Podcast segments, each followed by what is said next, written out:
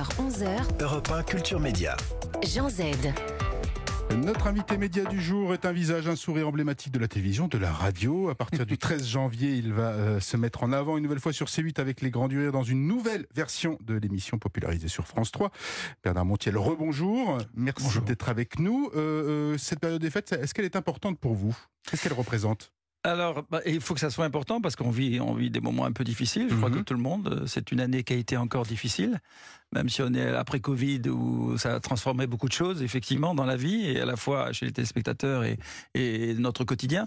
Non, je crois que cette période de Noël, il faut qu'elle soit festive, il faut qu'elle soit heureuse, il faut que, il faut que l'on réapprendre à vivre ensemble et réapprenne à vivre ensemble. Et, et- et c'est difficile, quoi. Je crois que c'est très difficile quand on voit l'actualité mondiale, mais quoi qu'il en soit, il faut sourire, être positif, comme j'essaie de l'être depuis tant d'années. le, le réveillon, c'est Paris ou Marrakech Alors écoutez, je ne sais pas encore sincèrement, parce que j'hésite encore, parce que j'ai tellement de boulot. Alors c'est marrant, Ah parce oui. que les copains me demandent, alors tu vas où, on fait quoi? Je ne sais pas encore, j'ai du boulot à terminer, je n'ai pas terminé, mais j'espère Marrakech effectivement. On va en parler de tout ce boulot. Comment vous l'expliquez? Comment vous expliquez que vous ayez autant de boulot ou autant d'appétit encore aujourd'hui avec, avec les médias, je disais télévision et radio également? Après combien d'années? 38. 38. Eh ouais, 38 ans. Non, bah écoutez, c'est la passion de, de rencontrer d'abord les artistes, de parler d'eux surtout, comme ça ne parle pas de moi, déjà pas mal. Et puis, euh, si c'est vrai, ça y fait, je suis ravi de les recevoir, parce que comme je parle d'eux, puis j'essaie toujours de trouver un peu de différence, que ce soit à la radio, euh, effectivement, ou à la télévision. Et euh, non, je suis toujours passionné, toujours l'envie, et puis euh, j'ai des émissions tellement différentes que c'est ça qui est agréable, parce que que ce soit TPMP ou tout le reste, très différent. Euh, quel bilan tirez-vous d'ailleurs justement de 2023 pour vous? Globalement, pour moi, Ouais. Ben, j'ai jamais autant travaillé.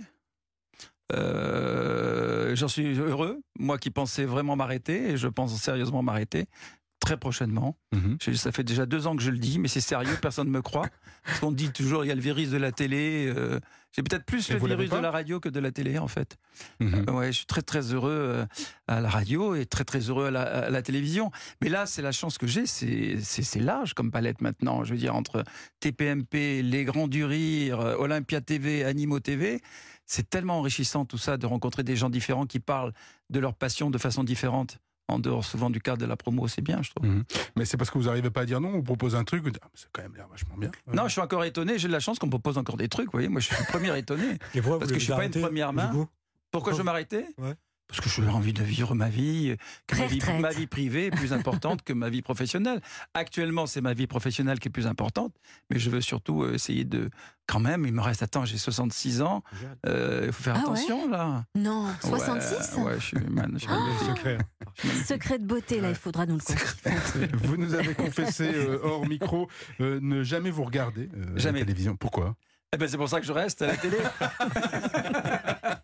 Eh, c'est ça, le secret, Mais ça. non, faut pas se voir, c'est une horreur. J'aime pas ma voix, j'aime pas ma tronche. Je connais tellement mes tics et mes trucs. C'est, je, me, je comprends qu'il y en ait qui me détestent, euh, qu'il y ait des gens qui me détestent. Euh, heureusement, la majorité m'aime bien. J'ai l'air plutôt très sympathique à la télé. Est-ce que vous recevez encore euh, de nombreux témoignages Oui, justement oui, des, oui, des ah spectateurs, Oui. euh, des auditeurs Oui, oui, oui, Ouais. beaucoup, beaucoup, beaucoup, beaucoup. Ça, je suis très respectueux et très reconnaissant de ces messages. ouais. Bernard Montiel est notre invité média ce matin. Il reste avec nous sur Europe 1. Alors à tout de suite dans Culture Média. Culture Média sur Europe 1. Jusqu'à 11h, c'est Culture Média avec Jean Z. Sur Europe 1, il reçoit ce matin le chroniqueur de Touche pas à mon poste sur le point de faire son retour en tant qu'animateur. C'est Bernard Montiel. Oui, l'année 2024 de Bernard Montiel va bien commencer puisqu'on va vous retrouver à la tête de votre propre émission chaque samedi après-midi sur C8, Les Grands du Rire à partir du 13 janvier. Euh, pourquoi avoir accepté ce nouveau challenge? Parce que bon, animer une émission, c'est un challenge. Oui, c'est vrai, mais d'abord parce que je suis animateur effectivement avec Karine Cheryl, qui est absolument formidable et essentielle à cette émission, qui est Les Grands du Rire, donc vous l'avez dit. Elle est, représente pour moi l'ADN cette émission, parce que moi je la regardais cette émission, je l'aimais. Et j'appelais le producteur, alors vraiment tout bien, tout honneur, je demandais surtout rien. Elle était de toute façon sur la 3, moi je fais Mhm. partie d'un autre Oui. groupe. Et je disais, j'adore votre émission, elle est géniale, parce que Alors a- pourquoi elle est géniale? Mais- qu'elle a de si génial elle est géniale parce que d'abord on rend hommage à, à- à nos grands, à nos chers, alors à la fois à nos chers disparus et, et à ceux qui sont toujours vivants, les Goldman, les Céline Dion, les Francis Cabrel, les Frédéric François. ça fait plaisir à tout le monde. Vous savez quoi? Je crois qu'on a tous envie, quand on se remémore comme ça ces chansons un peu anciennes, au fond ça nous fait plaisir, ça nous fait revivre des moments heureux de notre jeunesse ou de notre passé. Je crois que c'est ça que les gens apprécient.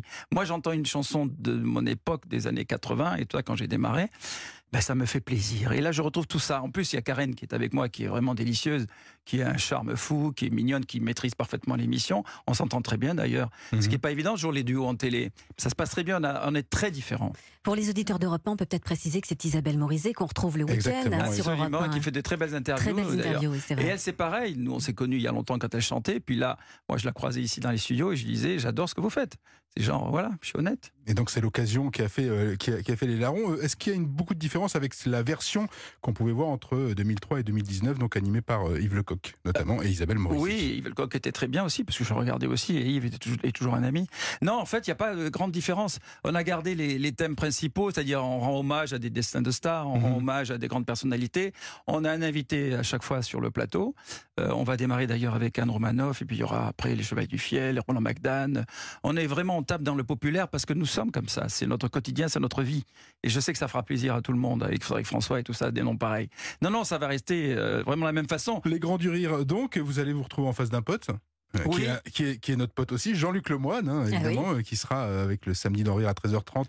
Le samedi sur France 3, vous allez vous envoyer des SMS. De... Il y aura battle là, parce que là. Ah bon, mais je l'adore. Alors Jean-Luc, d'abord j'ai travaillé avec lui. On avait fait une émission sur la 2 ensemble qui s'appelait le Bureau des plaintes. Mhm. Et euh, j'adore euh, Jean-Luc et d'ailleurs je lui ai envoyé. C'est le premier que j'ai informé. Yves Lecoq et lui, ce sont les deux premiers que j'ai informés. Comme quoi l'émission reprenait, que c'était moi qui le faisais. Et ils étaient tous les deux ravis. Voilà, D'accord, il n'y a pas de problème. il n'y a pas de problème. Non. On verra, on aura Pour- pour le confirmation moment. dans les couloirs de Attends, pour le moment, on verra les audiences. Après, après, on va s'engueuler sur les audiences, sûrement. Je fais mieux que toi. Non, non, c'est moi. Bon, moi, Il audiences. sera de retour de toute façon euh, le 2 janvier hein, avec euh, Culture Média évidemment, avec euh, toute la bande. Euh, on va retrouver quoi au- autour de ce programme, de cette nouvelle version également des, des, des Grands du Rire? Donc un invité, des, des chansons. Un invité fil rouge, Mm. beaucoup de chansons, beaucoup de musique, beaucoup d'images. Mhm. On va évoquer aussi les années, les grandes années.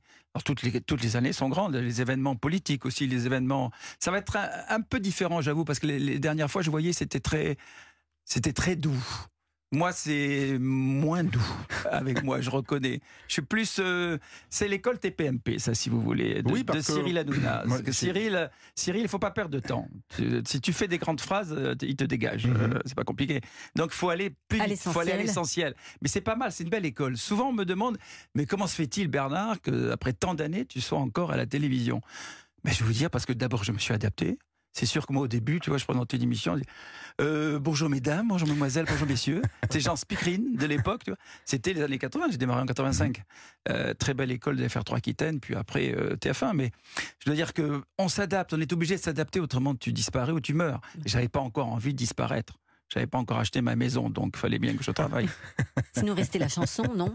Non. Oui, Oh, il y a eu la la chanson Il y a eu. La vacherie, il y a eu. Ah, il y a eu- mais, mais moi j'adorais, Absolument. Mais c'est gentil. J'aimais moi. Vous êtes aimable avec moi. Non mais c'est vrai. Déjà, vous me trouvez Karen, jeune, elle est c'est notre marquée Karen des Chéri, là, vous voyez, après, euh, c'est- mais on sait pas où est la vanne après. Non, non, mais c'est Si, si, ça va arriver. Et, je, chantais aussi Karen Cheryl, donc euh, bon voilà. cette chanson, cette chanson alors, alors Cette chanson, absolument fou de chanson. vous. Alors là, c'est pour faire plaisir à des copains de Bordeaux, Mhm. des copains qui j'étais déjà connu à la télé, donc ils avaient envie vraiment de de- de- de- d'être connus. Ils ont dit bah il y a que toi qui es connu de nous. Tu sais les gros ringards de la fac. Elle était en fac de droit, moi j'étais huissier hein, après huissier de justice hein, Oui, quand même tout à une époque. Et alors je- et eux, ils me disaient bah et toi t'es connu, tu vas nous aider. Et ils m'ont filé une chanson. Donc j'ai travaillé ma voix et tout sérieux. Je me suis emmerdé. Bon ça a donné ce que ça a donné dans le genre Julio Iglesias un peu sirupeux. Non mais la mélodie était jolie. Ça reste en tête. hein. Oui, La mélodie j'ai. était Attends, jolie. j'ai. Et les paroles aussi, moi je trouvais que c'était très bien écrit. Je C'est sais pas qui est-ce qui a écrit, mais euh, J'attends la Ah, suite. ouais, ouais, c'est J'attends la suite. A une seconde là, mais J'ai une pile à mon cœur pour pas mourir tout éteint d'amour. Vous voyez, ça, ça m'avait marqué. en tout cas des paroles qui tombent pile au moment où nous allons justement écouter un titre sorti quelques années avant votre chanson absolument fou. C'est comme ça sur Europe 1. Voici les Rita Mitsuko avec cet extrait donc du deuxième album euh, The No Comprendo, album co-réalisé avec Tony Visconti, euh, Visconti étant le producteur des disques de T-Rex c'est de David Bowie. Bonne matinée avec nous sur Europa. C'est comme ça.